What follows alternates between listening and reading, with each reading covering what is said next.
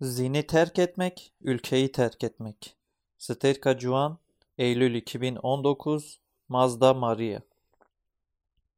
Bence niye sorusu önemli bir soru. Dünyayı, etrafımızı ve kendimizi anlamak için çok önemli. Niye diye soruyorsak demek ki öğrenmeye meraklıyız. Demek ki bir şeyleri anlamaya çalışıyoruz. Sorguluyoruz ya da bir şeyi anlamışız ama kabullenemiyoruz. Anlam vermek istemiyoruz. Bu sorulardan bir tanesi benim aklıma çok takılıyor. Niye bu kadar Kürt genci ülkelerini terk edip kendilerini Avrupa'ya atıyorlar? Önderliğin dediği gibi son yıllarda ülke boşalıyor. Yüz binlerce Kürt genci ülkeyi terk edip Avrupa'ya ve dünyanın farklı ülkelerine göç ediyor. Şimdi Kürdistan'ın durumunu, yakıcı savaşı hepimiz iyi biliyoruz. Çok fazla detaya inmeye gerek yok. Böyle bir gerçekliğe rağmen binlerce Kürt genci akın akın Avrupa'ya göç ediyor. Burada bir çelişki yani tartışılması gereken bir şey var.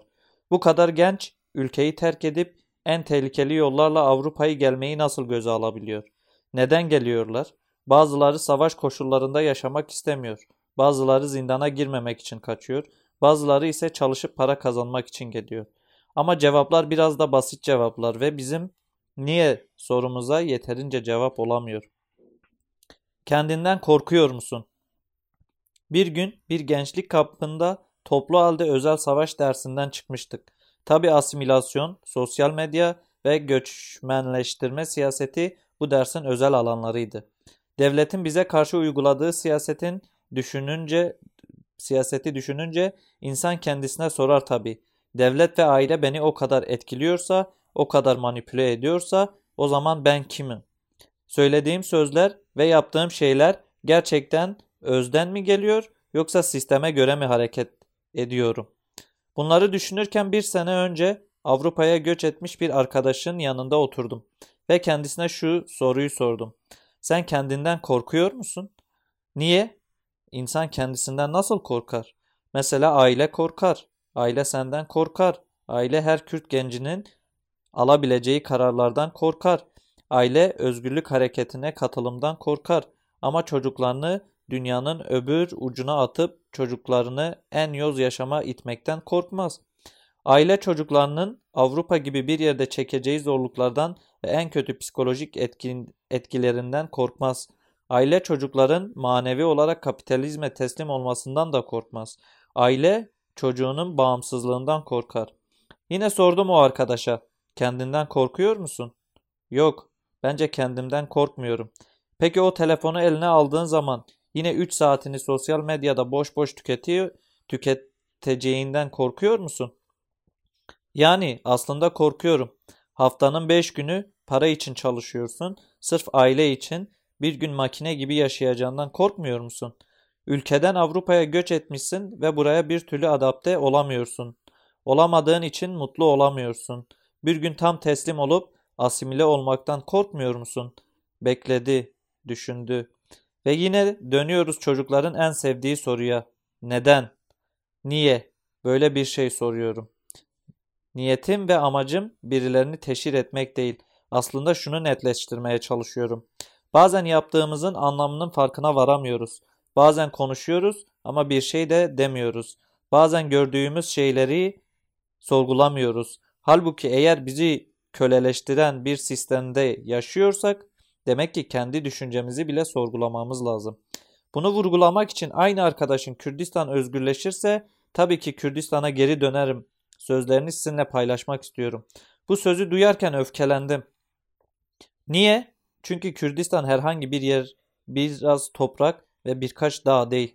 Kürdistan velate, Kürdistan bir tutku, bir kimlik ve bir yaşam tarzıdır. Şimdi binlerce Kürt ve enternasyonalist Kürdistan'ı yani o özgün yaşamı, kimliği ve tutkuyu özgürleştirmek için kan döküyor. Biz ise Kürdistan'ın kalbinden 3700 kilometre uzaktayız ve Kürdistan özgürleşirse tabii ki Kürdistan'a geri dönerim diyebiliyoruz. Peki ya Kürdistan seni kabul etmezse? Mem Zin'i terk etseydi, Zin'i yalnız bıraksaydı ve yıllar sonra dönseydi acaba Zin onu nasıl karşılardı? Sevinir miydi? O kalbine kazınan acı durur muydu? Aileyi sevebiliyoruz. Bir kadını, bir erkeği sevebiliyoruz. telefonumuza bağımlı olabiliyoruz. Peki Kürdistan'ı sevebiliyor muyuz? Güya aile için çıktığımız zamanı, çalıştığımız zamanı ve verdiğimiz emeği Kürdistan'a da verebiliyor muyuz? Kürdistan'ı aile kadar sevebiliyor muyuz? Kürdistan olmadan Kürt olur mu? Aile olur mu? Evet, çok ilginç sorular. Ama cevapları da bir o kadar net. Zin tabii ki öfkeli olurdu. Zin kızgın olurdu. Memi kabul etmezdi. Madem ki sen beni bırakabiliyorsun, o zaman ben de seni bırakırım. Madem ki sensiz de oluyordu, o zaman şimdi de sensiz olur. Belki bizim Kürdistan ile aramızda aramızda bir mesafe var. Kürdistan'ı yanlış ele alma durumu var. Avrupa cehennemi. Faşist TC devleti ve Almanya, Fransa, İsviçre gibi işbirlikçi devletler mültecilerle kendi piyonları gibi oynuyorlar. Faşist TC rejimi yurtsever gençleri iki seçenek gösteriyor. Ya zindan kapıları ya da Avrupa kapısı. Şimdi yine kendimize sormak gerekiyor. Niye? Niye Avrupa devletleri o kadar mülteciyi kabul ediyor? Çünkü kapitalizmin merkezi Avrupa kendisini kendisine güveniyor. Kürt gençlerini kendi sistemi içerisinde eriteceğine güveniyor.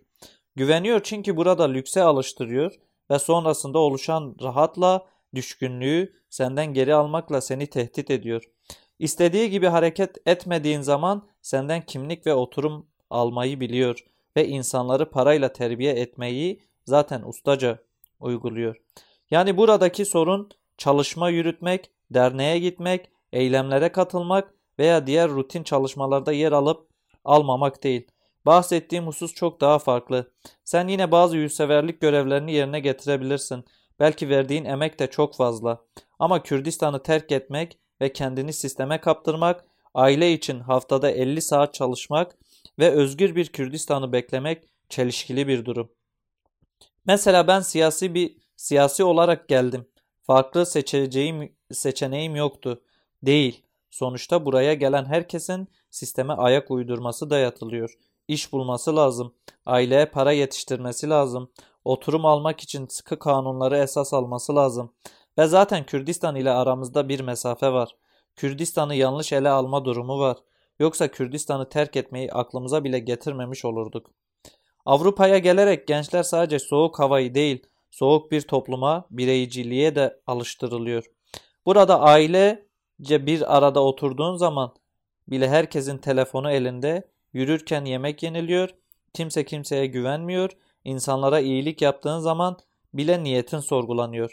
Para kazanmak için ya Paris'in kirli caddelerinde inşaat işini yürütürsün ya Almanya'da bir Kürdün lokantasında az ücret için çalışırsın ya da belki İsviçre'de hamallık yaparsın. Belki de temizlik işine girersin. Her gün seni aşağılayan bakışları çekersin.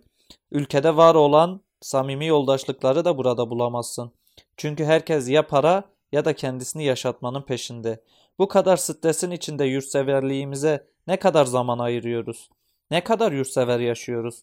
Yaşamım, yaşamımız gittikçe paranın etrafında dönünce ne kadar Kürdistan'ı düşünebiliyoruz?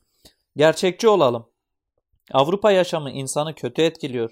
Avrupa'da dürüstlük, yurtseverlik, vicdan ve kültürel değerlerimizin yerini kapitalist modernitenin yalancılığı, vurdum duymazlığı, vicdansızlığı ve kültürsüzlüğü alıyor.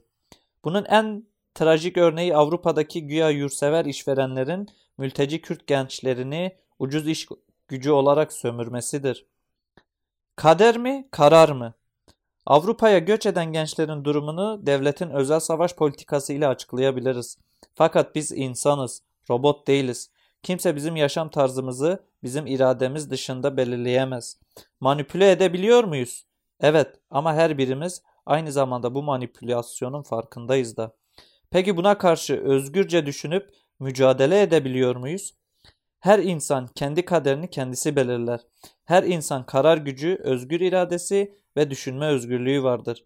Yani şartlar ne kadar zor olursa olsun, günler ne kadar karanlık olursa olsun, eğer sen kendi kararını kendin verebiliyorsan ve kendi kararlarının gerektirdiklerinden korkmuyorsan o zaman özgür bir karar verirsin.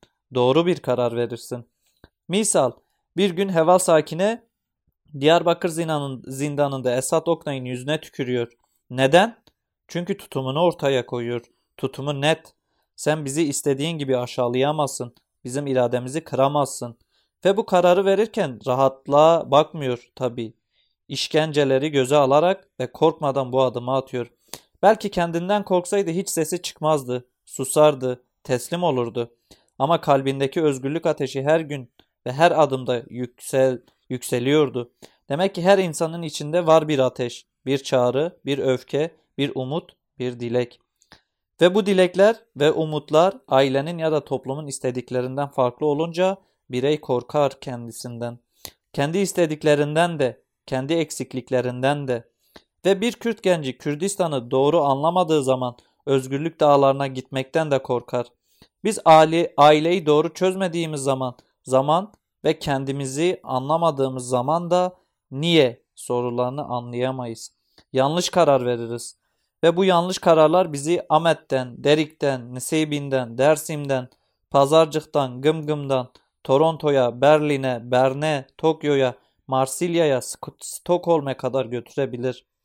Hepimizin kaderi aslında özgür irademize ve ülkemize olan bağlılığımızdan ibarettir.